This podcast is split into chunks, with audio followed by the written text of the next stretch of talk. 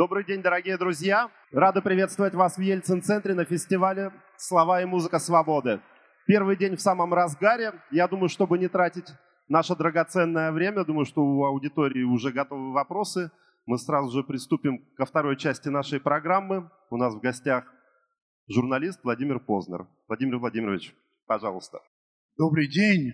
Вообще, я думал, что у нас с вами будет диалог, что вы будете мне задавать вопросы на те темы, которые вас интересуют, и я буду отвечать как смогу. Мне всегда это интереснее, чем просто там солировать. Но я скажу несколько слов о том, что меня, ну скажем так, беспокоит.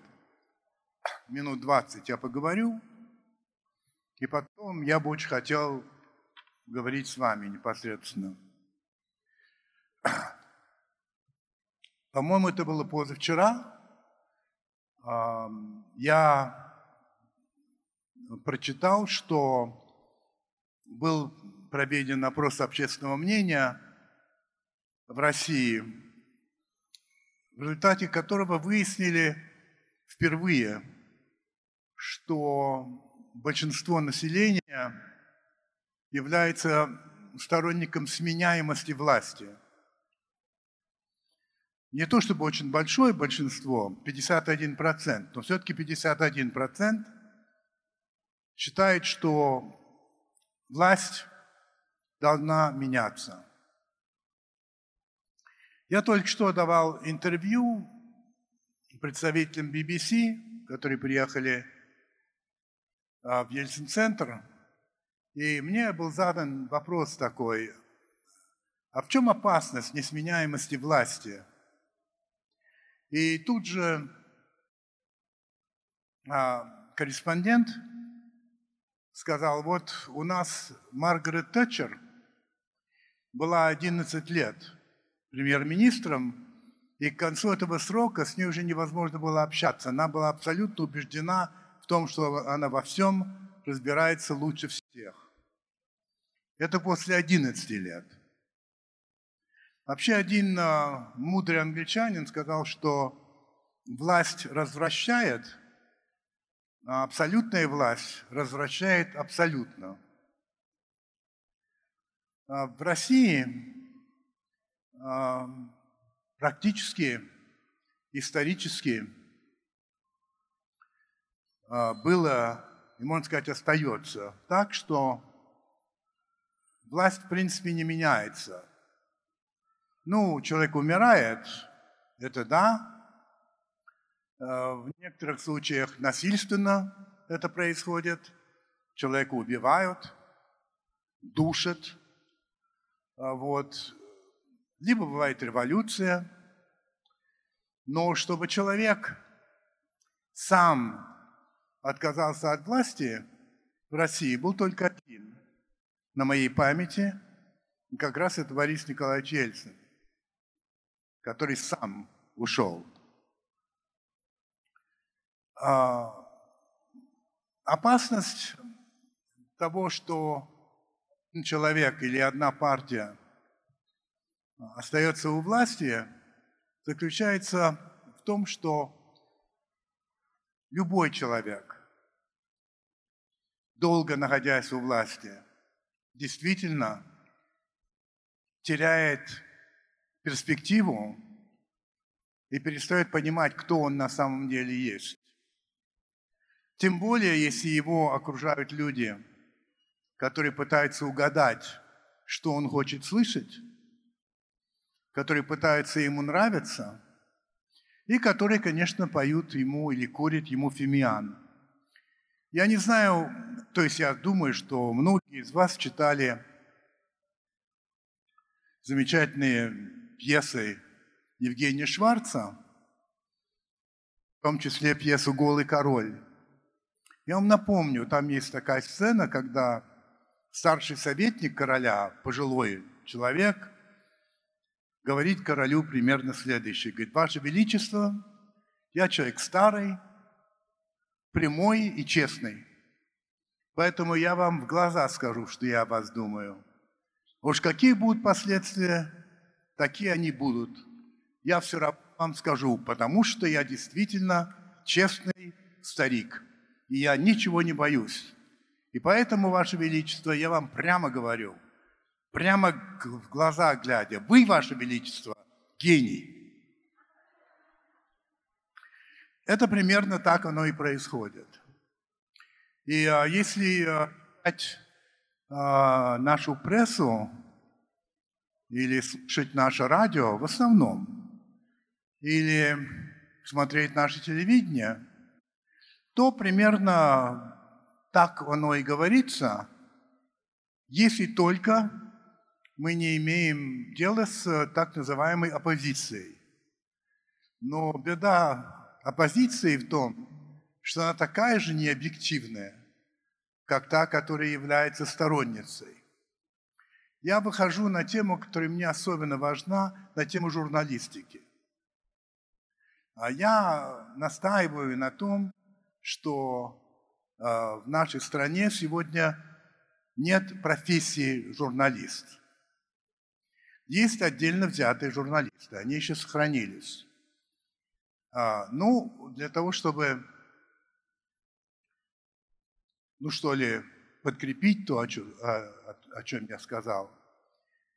А, что такое журналист вообще? Что он должен делать? Какой у него есть долг? А долг у него один, причем не перед правительством, не перед партией, не перед государством, не перед хозяином. У него долг перед аудиторией. И долг этот заключается в том, чтобы давать информацию полную, насколько он может, объективную, насколько он может, он же все-таки не не робот, и правдивую. Ну, насчет правдивой, каждый из нас знает, когда он врет, и каждый из нас знает, когда он говорит полуправду. Так что как раз это относительно просто. Да, можно заблуждаться, но это из другой области. Задача журналиста не говорить, вот это хорошо, а это плохо. А задача журналиста показать вам это, как есть и чтобы вы сами решали, хорошо это или плохо. К сожалению, такой журналистики у нас сегодня нет или почти нет.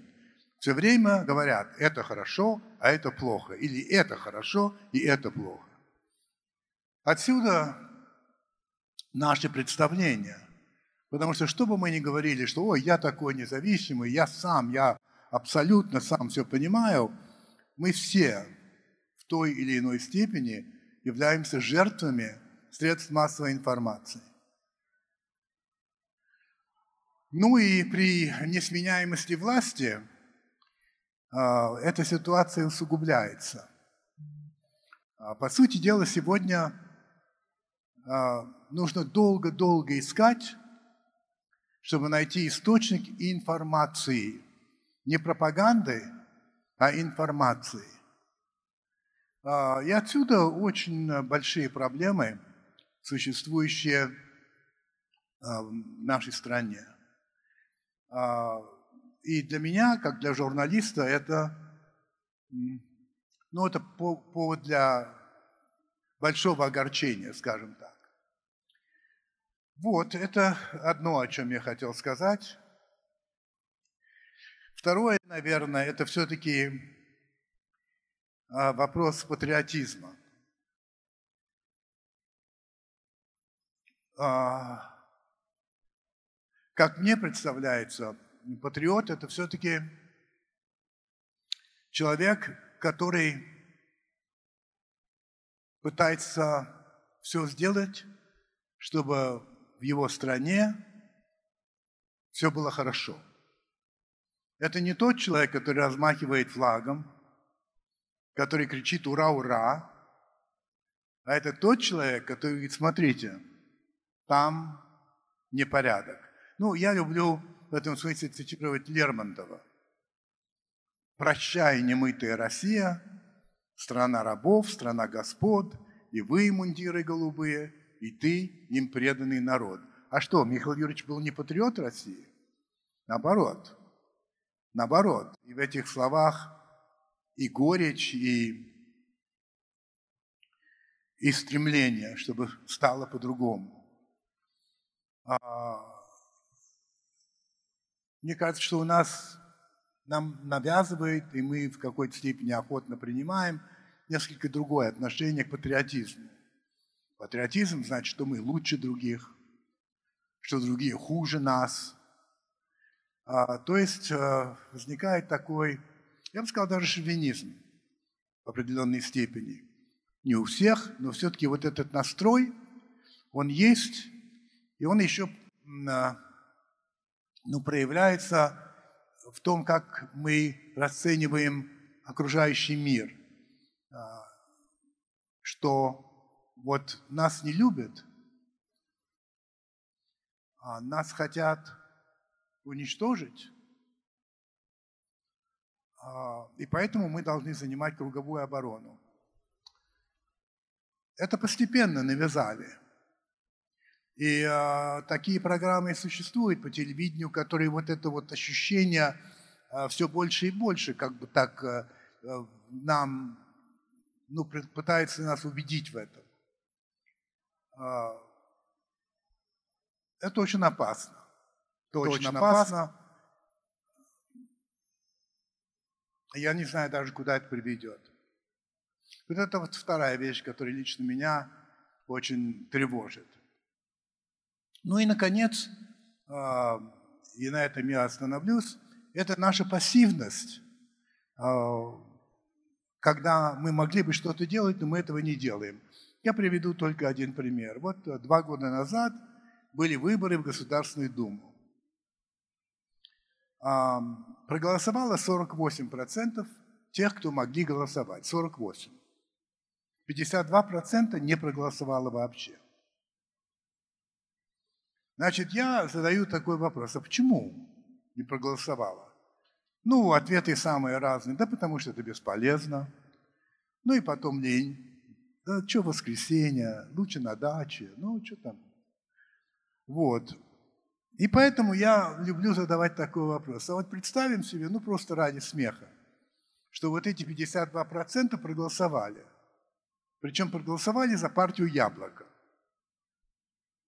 И вдруг в Государственной Думе оказалось, что партия власти – это яблоко.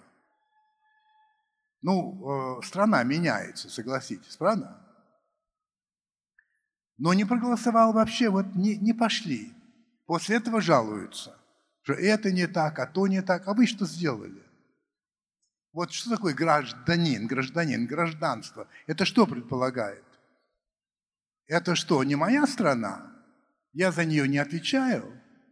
Это они отвечают. Ну тогда вот ты получаешь то, что ты получаешь.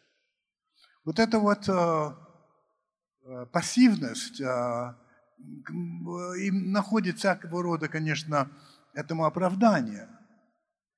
Повторяю, что а, какая разница, это бесполезно и так далее, а, приводит к той ситуации, которую в частности мы имеем сегодня. Вот это вот, пожалуй, три темы, которые меня сегодня волнуют больше всего. Это несменяемость власти, это положение с а, журналистикой в средствах массовой информации в нашей стране, ну и а, отсутствие гражданственности населения, если говорить такими высокими словами, говоря проще, пассивность. Пассивность, безразличие – а, замкнутость на себе, на своих близких, а остальное гори оно голубым пламенем. А, в общем, не мое это дело. Это их дело. Вот, а, пожалуй, то, что меня беспокоит. Я не знаю, что вас беспокоит. И беспокоит ли что-нибудь. Вот. Обычно это речь идет о том, что мы мало зарабатываем, что правда, конечно. Хотелось бы спросить, а почему? Опять-таки, почему мы мало зарабатываем? Почему мы так плохо работаем? Почему наш ВВП растет так мало? Почему Россия такая богатая страна занимает такое невысокое место по экономике в мире? Это вопросы, которые хотелось бы чтобы люди думали над этим. Это же не просто вот так просто случилось. Почему, вот если взять ВВП, я не имею в виду а, президента, я имею в виду внутренний валовый продукт, и так называемый, а, а, и поделить его на население, так сказать, что получается, то Россия на 48 месте.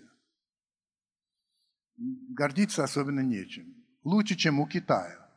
Просто у Китая гораздо больше населения, поэтому там делить приходится на гораздо большее количество людей. Но вообще-то говоря, это все странно. Вот. Почему а, у нас до сих пор так плохо относятся к бизнесу? Почему у нас до сих пор некоторая ностальгия по Сталину? Почему а, некоторые ностальгия по Советскому Союзу? А ностальгия тех, кто все-таки жил в это время, и которые прекрасно помнят, как мы жили в это время. Эти вечные очереди, все такое прочее. Это очень все... Вот вообще, куда мы идем? Какие у нас желания? Что хотим?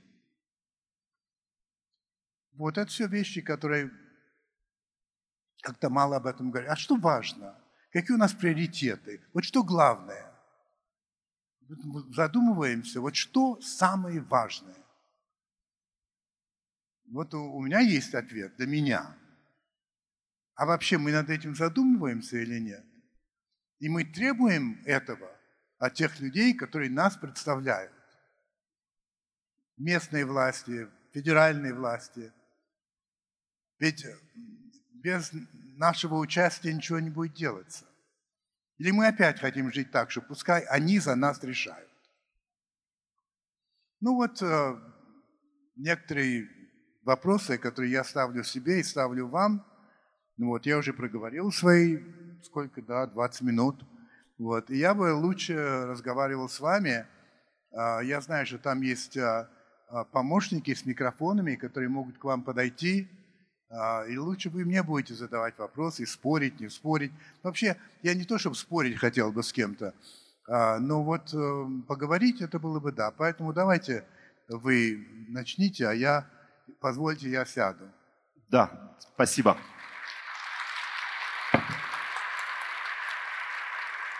Дорогие друзья, у нас есть несколько э, вариантов э, прямого общения. Первый Владимир Владимирович уже озвучил сам. Второй, позвольте мне о нем вам рассказать. За моей спиной находится QR-код, и при помощи своего мобильного телефона вы можете перейти в э, официальный чат нашего фестиваля. И если по каким-то причинам вы не готовы задать свой вопрос устно, вы можете написать его нам. И я думаю, что мы его сможем прочесть. А, Владимир Владимирович, поскольку, поскольку микрофон сейчас у меня, я не буду его долго узурпировать, но уже есть один вопрос, и он очень похож на тот, который я хотел задать э, самым первым. Э, вот по сравнению с тем количеством людей, которые сегодня здесь находятся в зале, у нас в Атриуме, э, по сравнению с тем, какое количество людей вчера было в киноконференц-зале на вашем интервью, вы, по сути дела, являетесь носителем некого сакрального знания и можете ответить нам на тот вопрос, который вчера собрал аудиторию в киноконференц-зале, почему Борис Николаевич Ельцин выбрал Путина. Можно послушать какое-то короткое саммари. Ну, вы знаете, получилось таким образом, что а, несколько месяцев тому назад а, а, Валентин Юмашев а, и а, его супруга Татьяна предложили мне а, приехать сюда, чтобы а, в рамках того мероприятия, которое здесь проводится, взять у него интервью – и он обещал ответить мне на вопрос, как и почему Борис Николаевич Ельцин остановил свой выбор на Путине. Вообще, мне показалось, что это очень интересная тема, потому что много, много слухов, очень много. Мне Борис, Борис а, Березовский рассказывал, что это он сделал. Ну, там самые разные существуют на этот счет слухи, поэтому я, конечно же, согласился. Ну и потом я, как журналист, для меня это, в общем, ну как сказать, э, э, маленькая, ну что ли, медаль, что ли, еще что. Вот я взял такое интервью. так сказать, моей коллекции. Вот. А, и было мне очень интересно. Значит, э, на самом деле, это, конечно, было не спонтанное решение. Как говорит а, Валентин Юмашев, Ельцин вообще не хотел а, избираться на следующий срок, в 1996 году. Он не хотел этого. И он пошел только потому, что зондажи показали, что если не он, то победит Зюганов. Но если победит Зюганов, то будет возврат к тому, от чего ушли. А никто из тех, которые могли бы претендовать, никто из них не собирал таких, а, таких цифр, какие собирал Зюганов. Поэтому после довольно долгих а, размышлений все-таки Ельцин а, согласился пойти на выборы 96 года. Я об этих выборах говорить сейчас не буду. Это тоже довольно сложная история, я хоть хорошо это помню. Но он пошел на эти выборы твердо, понимая, что он не будет выбираться на третий срок. То есть в этом смысле он абсолютно а, а, неукоснительно а, собирался соблюдать Конституцию. И поэтому с того момента, когда он пошел на второй срок, он думал о том, а кто, собственно говоря, его заменит. Это я вам рассказываю то, что говорил Юмашев. И были разные кандидатуры. Одно время был э, Борис Немцов, причем э, очень даже был, в том смысле, что даже Ельцин говорил, вот возможный кандидат, э, но получилось так, что, вообще говоря, средства массовой информации уничтожили э, Немцова по разным направлениям. Настолько, что где-то к 98 году рейтинг Немцова был почти что нулевым. Хотя был когда-то высоким, очень сильно упал. По сути дела, судя по тому, что мне говорил Валентин Борисович, а,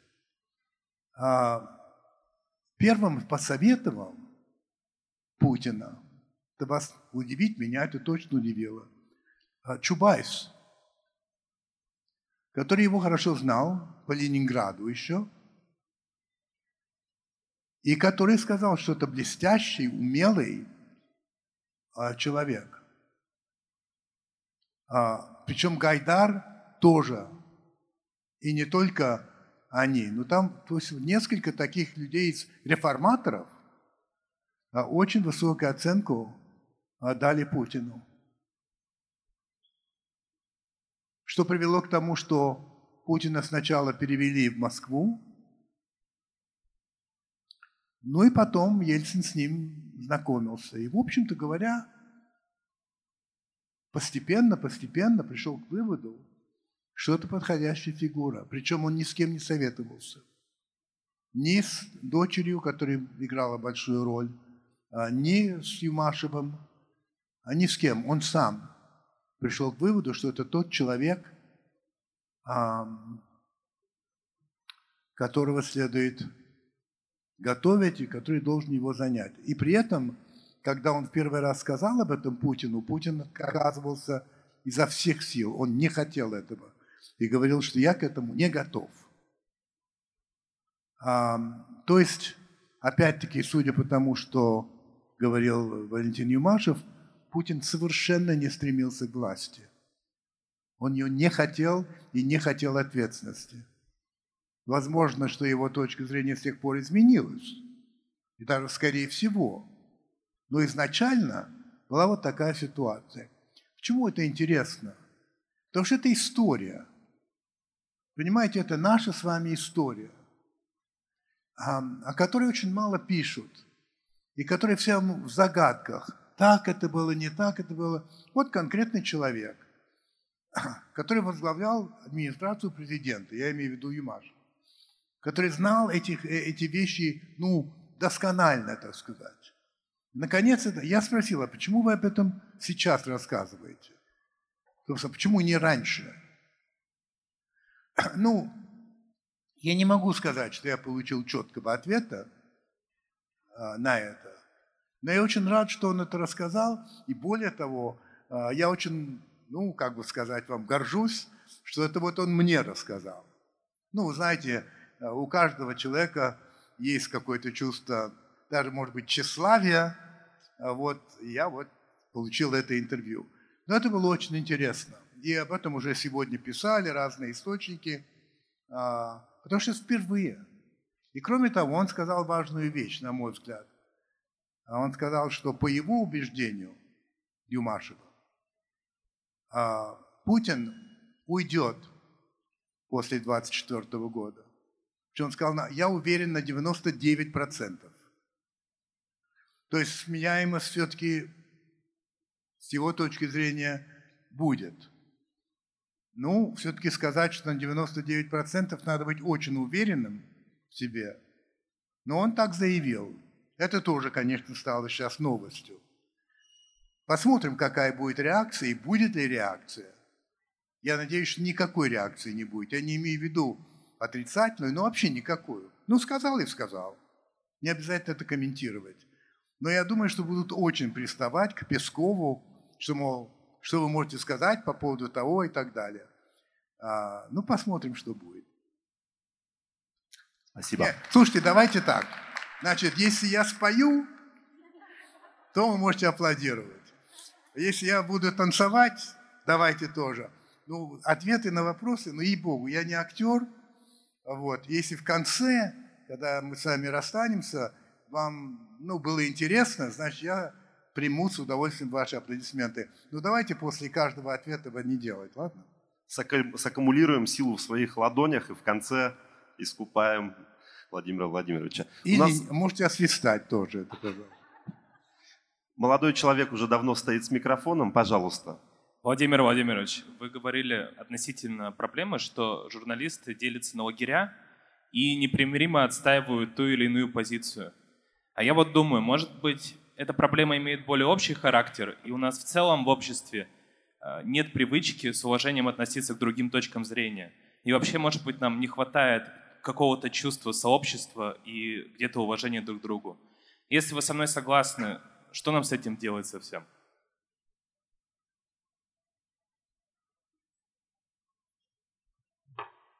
У меня есть проблема. Тут ужасный звук. А, а, акустика, вот э, центр замечательный, а акустика плохая. Поэтому я не очень хорошо расслышал ваш... Вы его расслышали вопрос, нет? Вы можете резюмировать? Не, ну просто эхо такое, что... Может, вы повторите мне так вопрос? А, попробую еще раз. Вы сказали, что журналисты занимают тот или иной лагерь и отстаивают позицию. А, я спрашиваю, может быть, это проблема всего общества, что у нас в целом нету терпимости к другим точкам зрения и не хватает чувства какого-то сообщества? Я думаю, что это вопрос прежде всего представлению о том, что есть журналистика. Послушайте, в советское время а, как называли журналистов? Солдат идеологического фронта. Это так прямо называли. Значит, что такое солдат? Он получает приказ, и он выполняет этот приказ. Если он хорошо выполняет, он получает медаль или повышение в ранге, или может дослужиться до генерала, но он все равно солдат. Журналистики просто не было, потому что журналист не солдат. Он никому не подчиняется в этом смысле. Мы не привыкли к тому, чтобы э, высказывалось или было стремление высказывать объективное мнение. У нас даже говорят, ну что такое объективное? Мы, э, так, мы привыкли ну, к такому, ну скажем, тот, кто не с нами, тот против нас. В общем, очень а нетерпимы это вообще люди. Ну, общество, скажем так. Мы очень резко судим. А, слово толерантность нам не нравится. И а, мы нетолерантны. по самым разным направлениям. Я знаю, что меня многие не любят за то, что я совершенно отказываюсь быть на той стороне или на этой. Я на стороне моей публики, в том смысле, что я стремлюсь сделать так, чтобы она понимала, что происходит. Но я не занимаю позицию оппозиции, я не занимаю позицию государственников, если так их называть. И это очень нехорошо, не очень, так сказать, приветствуется. А мне кажется, что мы учимся этому. Это ведь не сразу получается. Это непростое дело. А, поэтому а, я бы не стал слишком, так сказать, осуждать а, наше общество, наших людей. Просто надо понимать, что в стране, где, вообще-то говоря, никогда не поощрялось, чтобы объективно судили, ни в царское время, ни тем более в советское время, это сразу не возникает. Это постепенная вещь. Если вы читаете интернет, то вы сами видите, сколько там а, ненависти, сколько там злобы. А, это все, вот, понимаете, ну как сказать, болезнь роста, что ли. Слишком огорчаться этому не нужно, но нужно, ну, мне кажется. Но нужно отдавать себе отчет в том, что это есть и почему это есть. И в себе тоже говорить, а я-то как? Я-то сам как? Простых ответов тут нет. Пожалуйста. Спасибо. Давайте э, дадим возможность задать вопрос из интернета. У нас накопилось некоторое количество. Не могу пройти мимо вопроса, связанным с названием нашего фестиваля «Слова и музыка свободы». Э, автор спрашивает, Владимир Владимирович, фестиваль носит название «Слова и музыка свободы». Кто лично для вас сегодня в современной России – слова и музыка свободы.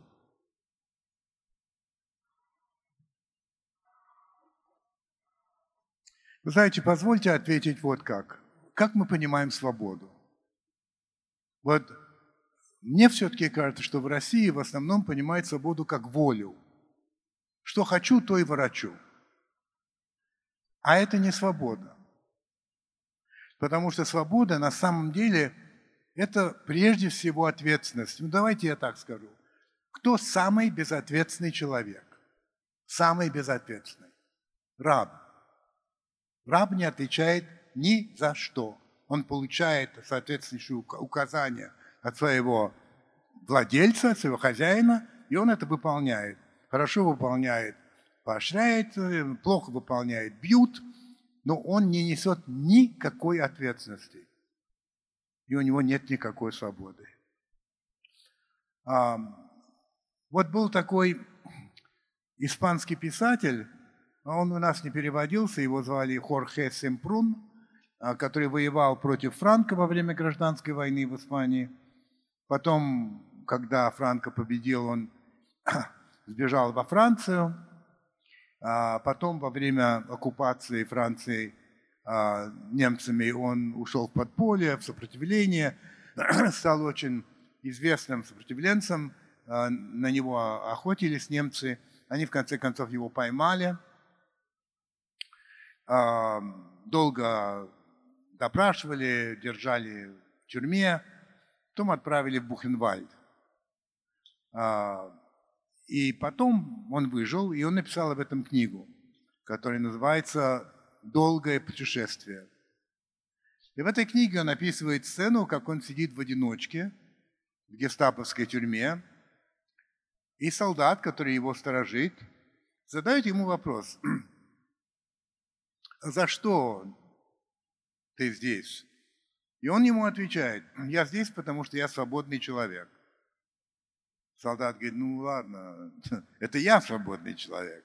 Сейчас я отработаю, и пойду к себе в казарму, а потом пойду там в бистро, попью вина там и так далее. Какой же ты свободный?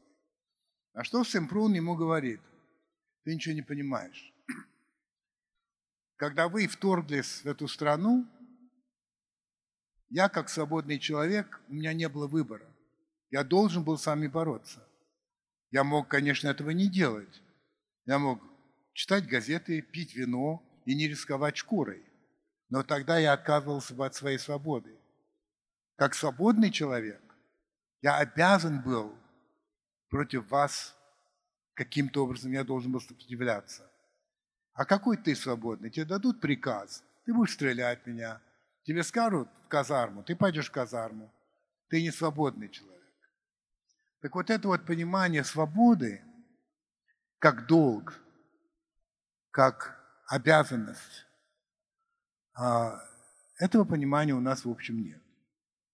Это пока не характерно. А, я думаю, что вот это тоже вещи, которые требуют серьезного размышления. Что значит музыка свободы? Это, это красивые слова. Но что на самом деле предполагает свобода? Когда человек говорит, я свободный человек, что это значит? Прежде всего, это значит, что он ответственный человек. Он отвечает за себя. Он несет эту ответственность, у него есть долг. Чувство долга у него есть, потому что он свободный.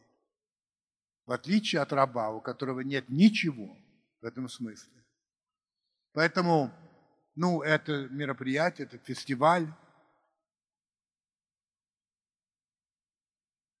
ну, как я понимаю, предполагает все-таки а, ну, как, как-то как-то возбуждать эту тему. Она очень ельцинская тема. А, потому что Борис Николаевич много думал и говорил о свободе, хотя сам-то был абсолютно советским человеком. А в Советском Союзе какая свобода? Никакой просто на самом деле. И, конечно, то, что такой человек, как Ельцин, который был партийным а, работником высокого, так сказать, уровня, а, то, что он пришел к этому, это говорит о, конечно, исключительности этого человека. Это он а, не должен был, по идее, но он абсолютно аномальный человек в этом смысле. И Ельцин-центр, если угодно, это попытка, как мне кажется, выразить то, к чему стремился – Ельцин. Вот, поэтому я бы не стал придираться к словам, но вдумываться в них я бы стал. Что такое каждый пусть о себе... Я-то свободный человек, вот в этом смысле. Не в том смысле, что я могу делать, что хочу, или могу говорить, что хочу. Вот слушайте, был такой э, член Верховного суда Соединенных Штатов Америки, это 20-30-е годы, звали его Оливер Уэндell Холмс-младший. И он как-то написал, что человек не имеет права кричать «пожар» битком набитом кинотеатре только потому, что он хочет кричать «пожар». Понятно, да, почему? Потому что последствия могут быть совершенно ужасающими. А как же, а если я хочу кричать «пожар»? Нет, ты не имеешь права, это ответственность. А тогда я не свободный, что ли? Я не могу кричать, что хочу? Не очевидно, да? Не очевидно. То есть все равно ответственность контролирует свободу. Вот об этих вещах, по-моему, очень мало у нас говорят, тем более мало думают. В школе об этом не говорят. Хотя следовало бы. Это, конечно, философская тема в какой-то степени. А в другой степени это совсем не философская тема, это поведенческая тема. Это ну, то, то, как мы себя ведем. Мы себя ведем как свободные люди или как что? Фамилию мы так и не услышали этого человека, но я думаю, что каждый может э, подумать о ком-то своем. А, я, например, подумал о том, что вы говорите о Борисе Ельцине сейчас, когда, э, для, который, который вами воспринимается как носитель некой свободы. Ну, давайте еще вопросы, ладно? Давайте пойдем дальше. У нас есть микрофон, и по левому флангу, пожалуйста. Добрый день, Владимир Владимирович. Я предлагаю вернуться к теме журналистики, и у меня такой вопрос. Сейчас очень модно э, толерантность и очень модно просить за все прощение, за свое мнение, за какие-то высказывания, еще за что-то. Последнее, ну, на мой взгляд, такое наиболее скандальное, это был Дон Черри, который высказался относительно мигрантов Канаде. Э, как вы думаете, э, вот эта тонкая грань между человеческой позицией и позицией журналиста, она насколько преодолима в той или иной части, и насколько это правильно, например, то, что он отказался приносить, э, просить прощения и был уволен с своего канала. Ведь, по сути, как человек, он остался верен своему мнению, да, своей позиции. Но как журналист, возможно, он был, ну, скажем так, нетолерантен и неправ. Большое спасибо. Ну, получается, что журналист то ли не человек, все-таки человек, нет? Вы знаете что? Вот эм, в свое время я работал в Соединенных Штатах, эм, ну, на телевидении с таким выдающимся американским журналистом э, Фил Донахью, с которым э, в середине 80-х мы делали телемост, ну, который до сих пор некоторые помнят.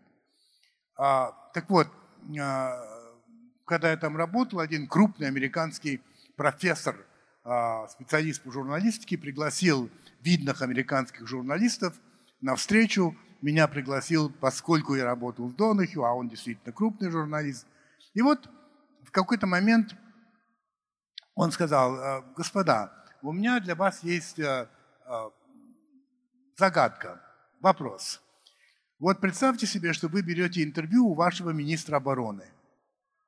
Вы у него в кабинете, вы задаете ему вопросы, в какой-то момент звонит телефон на его столе, он отвечает, что-то такое говорит, вешает трубку и, обращаясь к вам, говорит, извините, пожалуйста, я выйду буквально на три минуты. Он выходит. Вы остались одни у него в кабинете. Ну, вы, конечно, смотрите, что у него на письменном столе. Вы журналист, правда? Не трогайте, не имеете права, но смотрите. И видите, что там лежит документ.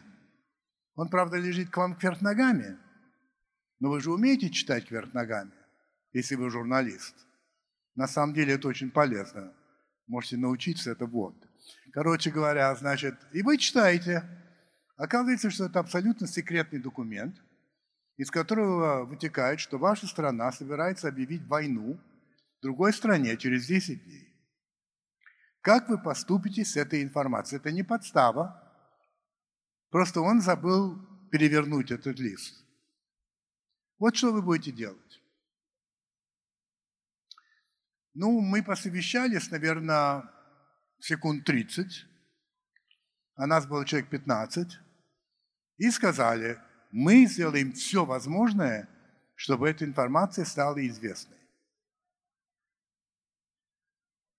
Когда я этот вопрос ставлю перед студентами журфаков в нашей стране или молодыми журналистами, с которыми я встречаюсь, я получаю, ну, в 99 случаях Ответ такой, что ну как, это вот э, нельзя об этом говорить, это не патриотично. А я задаю вопрос. А вас спросили, хотите вы идти на эту войну или нет? Женщины спросили, а хотят, чтобы их мужья пошли на эту войну, братья, а, там дети, сыновья. Вас спрашивали? За вас решили, да? За вас решили, и вы не должны об этом знать. Так выходит? Это вот правильно, с вашей точки зрения? Смущаются. Я к чему это говорю? А, на мой взгляд, есть три профессии, в которых долг превыше всего. Это священник, хоть и атеист, между прочим, как вы, наверное, знаете, но это не важно. Священник, врач и журналист. У журналиста есть один долг один, единственный, главный – сообщать информацию. Не журналисту решать, полезное, неполезное, патриотическое, непатриотическое. У него нет выбора. Он должен эту информацию сообщать. Это мое убеждение, абсолютнейшее в том, когда речь идет о журналистике. И в этом смысле а, журналист – это несколько э, особая профессия. Ну, а если взять врача, то если врач идет по полю боя и видит раненого, Он не должен спрашивать, наш или не наш. Если он спрашивает, значит, он не врач. Потому что врач обязан спасать жизнь человека. Неважно, свой, не свой, это, долг, опять же. Поэтому, отвечая на ваш вопрос, я отвечаю как бы в сторону, а, но мне кажется, что когда речь идет о журналистике, для журналистов надо исходить из вот этого представления. Из представления, а, причем в этом нет ничего героического, но из представления, что это вот такая вот профессия. Вот врач обязан лечить, журналист обязан давать информацию. И отсюда все остальное. Так, по крайней мере, я считаю. Спасибо. Давайте э, дадим возможность задать вопрос э, из второй половины зала. Коллеги, э, есть желающие? Подойдите, пожалуйста. Я вижу, во второй половине человек тянет руку.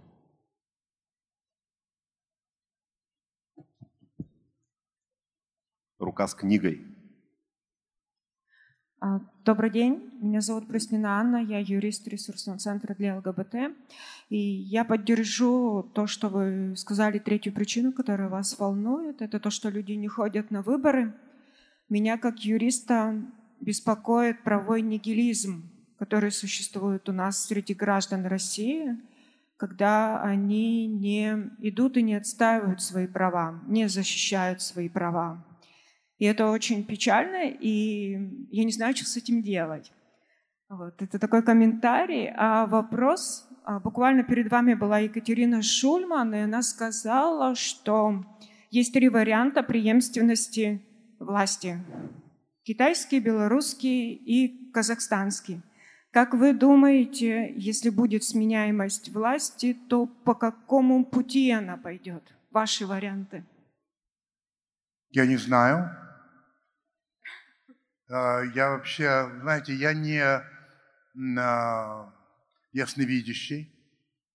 А, я не знаю, как это пойдет и пойдет ли. Я очень не люблю вот предсказывать, потому что, ну, это не мое дело. Когда я говорил о сменяемости власти, я говорил как принцип. Я считаю, что это необходимо. И поэтому, скажем, в некоторых конституциях, но не во всех, а, прописано это ограничение. Но у нас оно вот своеобразно. У нас прописано не больше двух сроков подряд. И, собственно говоря, наш э, президент не был больше двух сроков подряд. Было два срока, потом был перерыв, ну и потом еще два. Вот. А в некоторых других странах там по-другому это устроено – Вопрос даже не в том, есть это в Конституции или нет. Вопрос в том, как устроено общество. Есть ли реальная партийная борьба? Есть ли реальная сменяемость в этом смысле?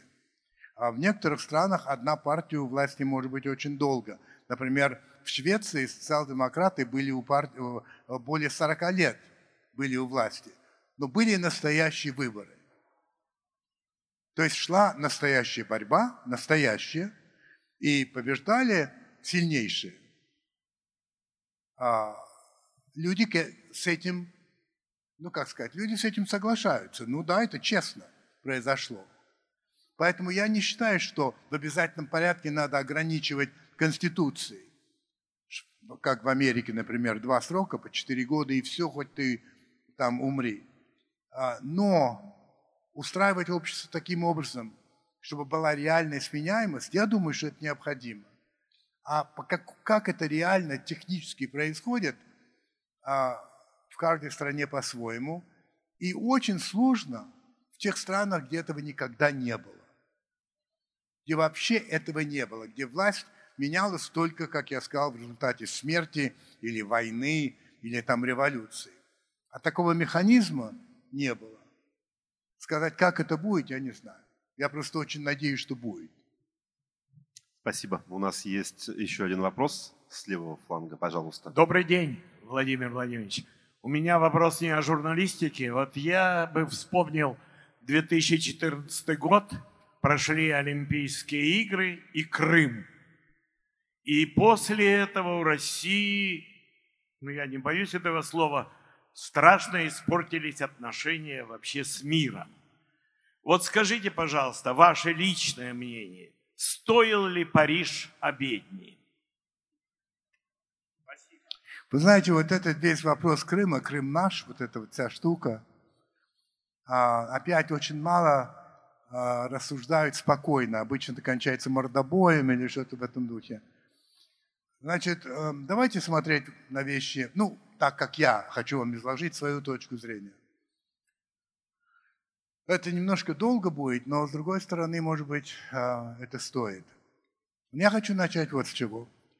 Когда страна, ну, руководство страны, считает, что, угрож... что вот этой стране угрожает смертельная опасность, то принимается решение, которое ничего не имеет общего с международным правом, потому что главное – это спастись. Ну, приведу пример. В 1962 году, в 1961, Никита Сергеевич Хрущев и Фидель Кастро договорились о том, чтобы разместить советские ракеты на, на земле Кубы. Они имели право договориться. Два руководителя имели право. Ну и договорились. Но когда Соединенные Штаты узнали об этом и увидели, что там размещаются ракеты, то они сказали, Кеннеди, президент Соединенных Штатов, сказал, что если вы будете размещать ракеты на Кубу, мы потопим ваши корабли, которые привозят эти ракеты. Если это приведет к началу Третьей мировой войны, значит будет Третья мировая война. Знаменитый кубинский кризис. Слава Богу, хватило ума у Никиты Сергеевича сказать, хорошо, не будем размещать. Правда, американцы тоже пошли на уступку, убрали свои ракеты из Турции. Но почему американцы так поступили? Потому что с точки зрения американцев, вернее, американского руководства, советские ракеты на Кубе в 90 километрах или 90 милях от Соединенных Штатов это была смертельная угроза. И поэтому мало ли что существуют международные законы, соглашения, не имеет значения. Имеет значение, чтобы этого не было. Значит, просто я это привожу как пример. И давай перейдем к вопросу Крыма. Очень похоже было, что Украина уходит на Запад, что она повернулась лицом к Европейскому Союзу, что вполне реально, что Украина будет принята Украинским Союзом, а потом, что Украина станет членом НАТО – с точки зрения российского руководства, НАТО не является сугубо оборонительной организацией. Является антисоветской была, а затем уже антирусской организацией. В конце концов, ставится вопрос так. Слушайте, Советского Союза больше нет? Нет. Варшавского пакта больше нет? Нет. Зачем НАТО? Против кого? Ответ довольно очевидный. Тем более, что НАТО стало все ближе и ближе продвигаться к границам России.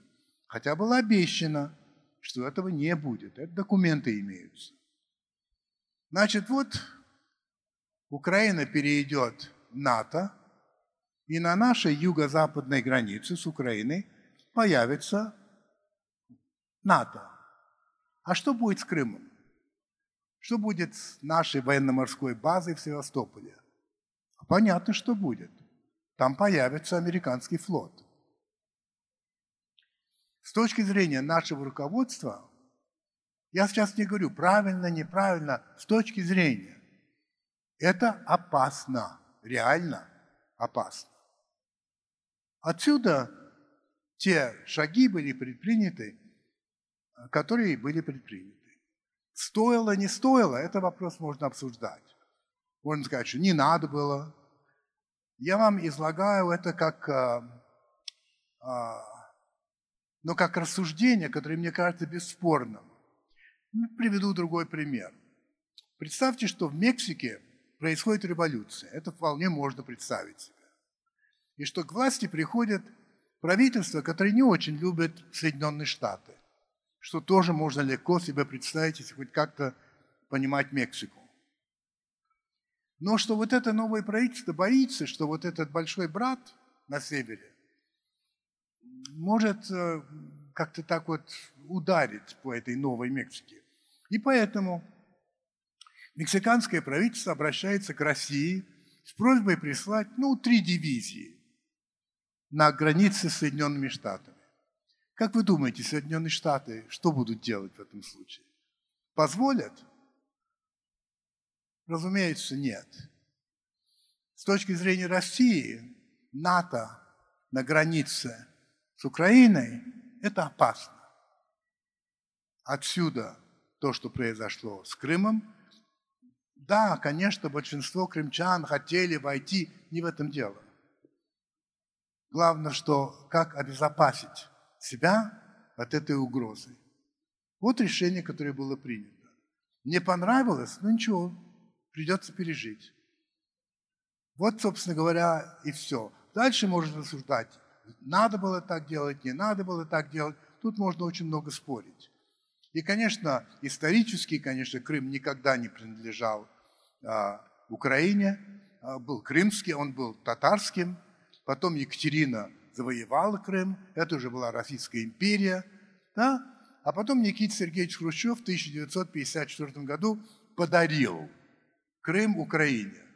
Почему? Ну как, это было 300 лет вхождения Украины в состав Российской империи. Но ведь Хрущеву в самом страшном кошмаре не могло присниться, что не будет Советского Союза. Ну, подарил Украине, мог подарить Узбекистану с таким же успехом. Не имело никакого значения. Но вот это произошло. У меня был бы вопрос к Борису Николаевичу. Но, к сожалению, я не могу ему задать. Когда он встречался в Беловежской пуще с президентом Украины и с президентом а, Белоруссии и решили расстаться, почему он не поставил вопрос о том, а ну-ка верните нам Крым? Можно было поставить. И он бы наверняка получил.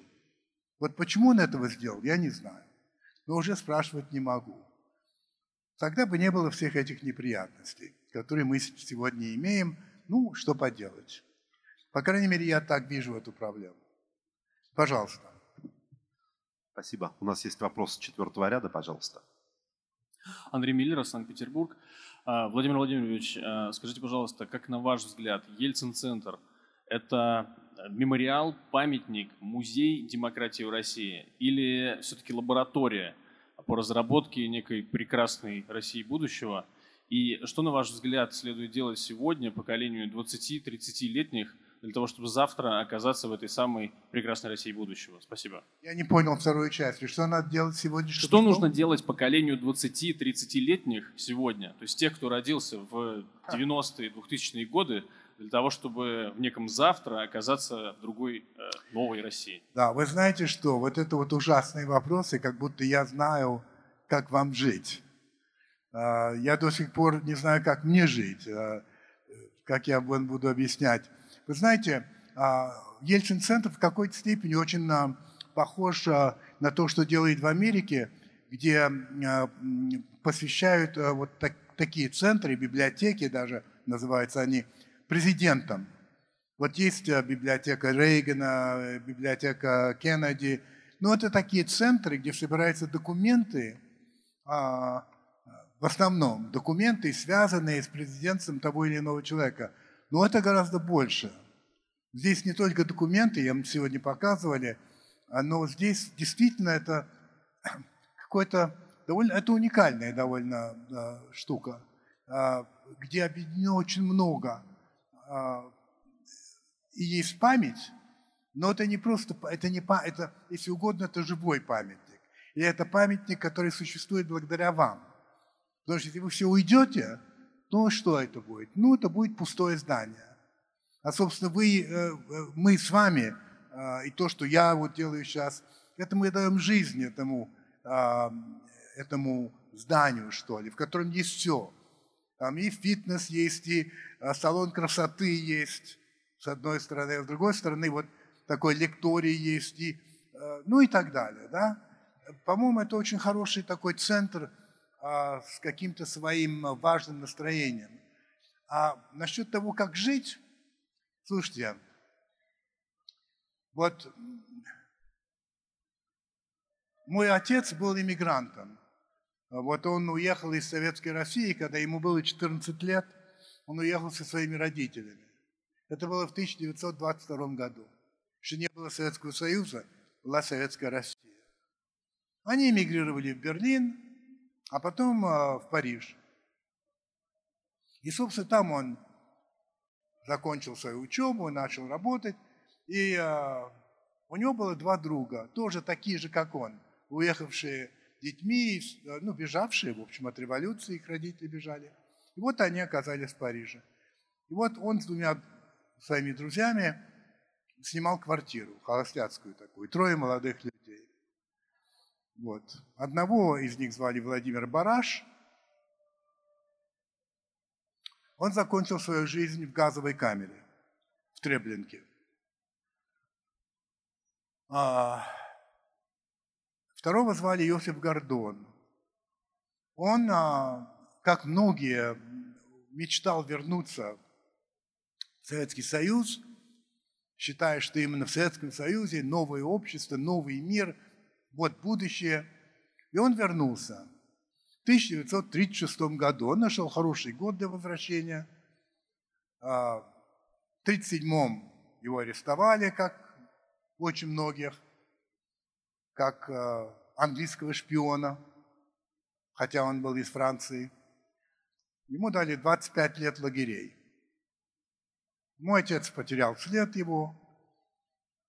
Вот. И когда отец вернулся вместе с нами, мы не вернулись, мы никогда и не были, я имею в виду моя мать, мой брат и я, он, мы вернулись, он вернулся в 1952 году, в декабре, в 1954 году началась реабилитация репрессированных во время сталинского режима. И он случайно встретился с э, Иосифом Гордоном. Вот, а мои родители должны были уехать в Германию работать, а у Гордона женой не было квартиры. И отец сказал, живи у нас, слушай, и будешь следить за этим молодым человеком. И, собственно, я так с ним познакомился. Я отвечаю на ваш вопрос. А, мы очень сблизились. Он звал меня Генрихом. Я его спросил как-то, почему Генрих-то? Все-таки я не, не Генрих. Он сказал, понимаете, Генрих, в Париже, когда я жил, мне попался учебник русского языка для французов. И там есть такой диалог. Один говорит другому, говорит, здравствуйте, как вы поживаете? А тот отвечает, благодарю вас, Генрих, я здоров. И говорит, я всегда мечтал, чтобы какой-нибудь Генрих спросил меня, как я поживаю. Но поскольку этого не случилось, то Генрихом будете вы. Ну вот, и одна, я был на третьем курсе, и однажды он мне сказал, Генрих, я хочу вам пожелать, чтобы никогда не случилось так, что вы утром встанете, Пойдете в ванную комнату, чтобы побриться и почистить зубы, и увидев свое лицо в зеркале, вам захочется в него плюнуть. Так вот мой вам ответ. Вот живите вот так, чтобы не хотелось вам плюнуть в свое лицо, когда вы увидите его в зеркале. Это очень хороший образ и очень хорошо работает. По крайней мере, я никогда этого не забыл.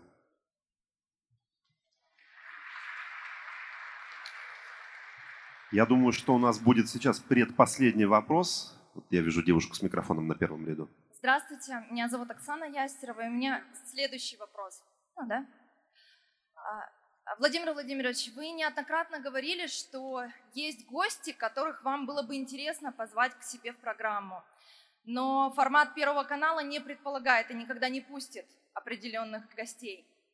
А возвращаясь к теме свободы выбора – почему бы не позвать э, и не сделать свой, э, свой канал на YouTube, в общем, их позвать и все-таки сделать интервью с интересными для вас людьми. Спасибо. Да, а значит, э, отвечаю вам. А я, я понимаю, что вряд ли это вызовет восторги, но тем не менее. А, тех людей, которые работают в YouTube, я не считаю журналистами. Они могут быть очень талантливые. Так, это мне кто-то звонит, видимо, из них. Сейчас, одну минуточку. Тут у меня лекция, я сейчас закончу и перезвоню тебе. Значит, э, почему? Потому что они не отвечают ни за что. Закон о печати – это не про них. Они могут говорить, что. Ну, они не могут нарушать закон. Но это общее дело. Никто из нас не может нарушать. Но в принципе они не отвечают за свои слова. Это не журналистика. Они занимаются высказыванием своей точки зрения. Может нравится, может не нравится, но этим они занимаются. Это не объективные, это не обязательно это. Они преследуют совершенно другие цели. Есть среди них очень талантливые, я не спорю. Но для меня это не журналистика, и я в YouTube не пойду.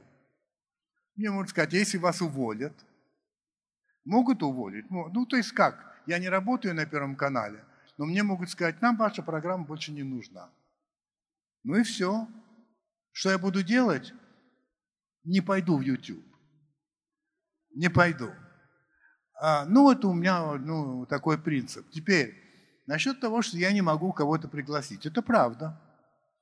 Да, я, значит, э, делаю программу, которая покупает Первый канал. А Первый канал покупает не кота в мешке. И генеральный директор Первого канала Константин Львович Эрнст требует, чтобы он знал, кого я хочу пригласить. Но он имеет право, я считаю, правильно? Он же покупает. Это не мое телевидение, Первый канал, правда же? Я могу ему сказать, вот я хочу пригласить Навального, например. Я хочу пригласить Навального. Не потому, что я очень люблю Навального, а потому что я считаю, что он фигура достаточно крупная, и люди имеют право знать, что он думает. Я ему задавать ему очень, может быть, неприятные вопросы, ну, как всем, впрочем. Но люди должны иметь право. Нет. Навального нельзя. Ну, почему нельзя? Да потому что, кстати, вчера, когда а, мы, а, я брал интервью у а, Валентина Юмашева, он, он сказал, что, конечно, то, что у нас телевидение, ну, федеральные каналы контролируется государством, это плохо. Но так как они контролируются государством, я имею в виду первый канал, второй, четвертый, как главное, значит, ну, государство не хочет, чтобы Навальный, так сказать, появлялся на экране. Раз государство не хочет, значит, значит все значит не будет. Это цензура в определенной степени да. Это не та цензура, которая была в Советском Союзе, это была организация, главлит, много тысяч цензоров официальных, были кабинеты, куда надо было приносить свою статью, они читали, ставили штамп или не ставили штамп. Это была цензура официальная. Сейчас это другое. Говорит, вот нельзя и нельзя, и все. Ну а что делать? Значит, можно, конечно, сказать, а раз так, то я не буду делать программу и хлопнуть дверью. Ну и что? Ну и кто выиграл в результате? Приходится идти на некоторые компромиссы. Кстати, в Америке у меня случилось даже хуже, потому что закрыли мою программу. Ну, мою Донахил. Из-за этого же. Ну, оставим Америку в покое. А, да, такая вот ситуация. Но от того, что я пойду в YouTube, и там у меня каждый день будет Навальный, ничего не изменится. Я хочу добиться другого совсем, понимаете? Я очень люблю телевидение. И никакой YouTube рядом с ним не стоял. Потому что настоящее телевидение – прямой эфир, который вы смотрите в тот момент, когда это происходит. Вот я беру интервью – ведь никто не знает, что скажет человек. И я не знаю. И зритель не знает.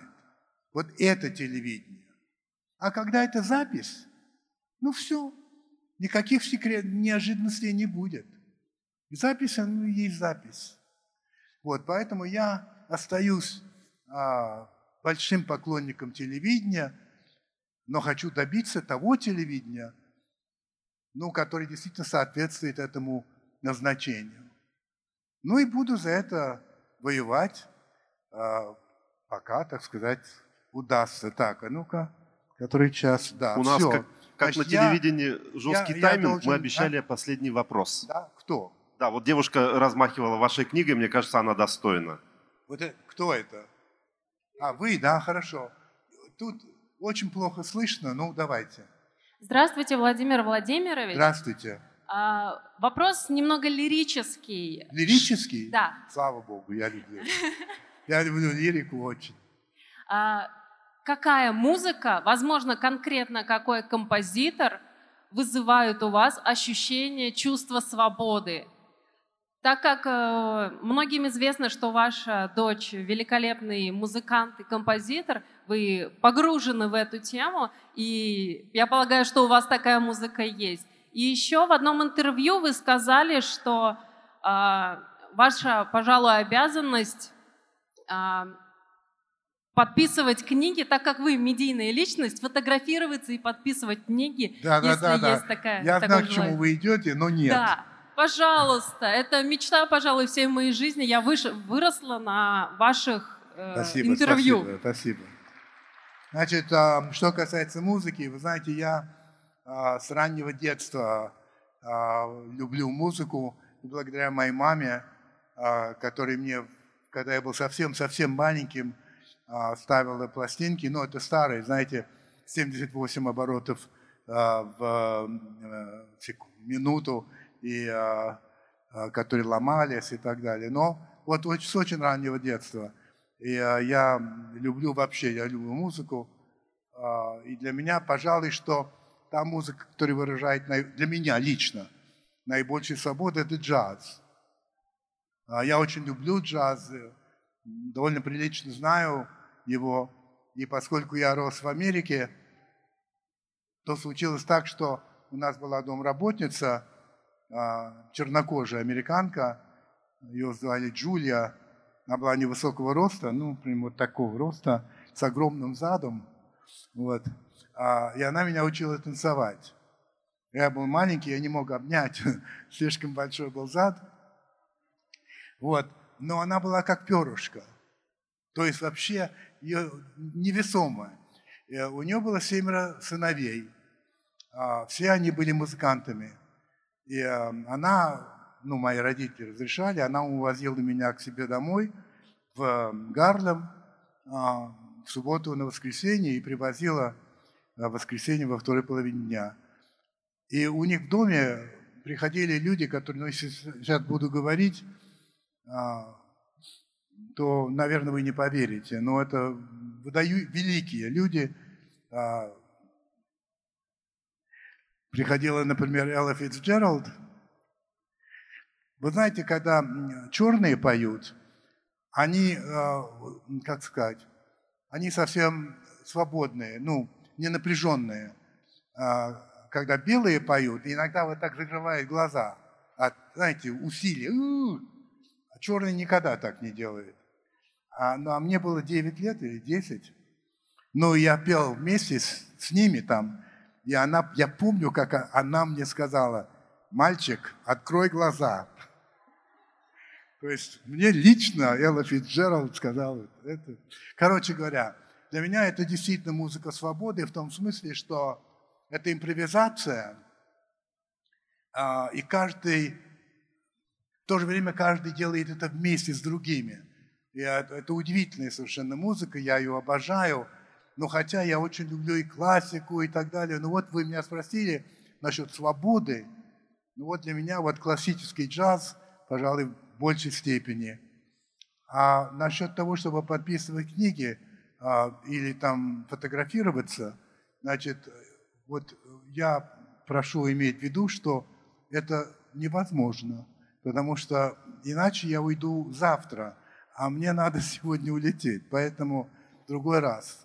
Я, извините меня, пожалуйста, но я не могу. Спасибо вам за внимание. Спасибо.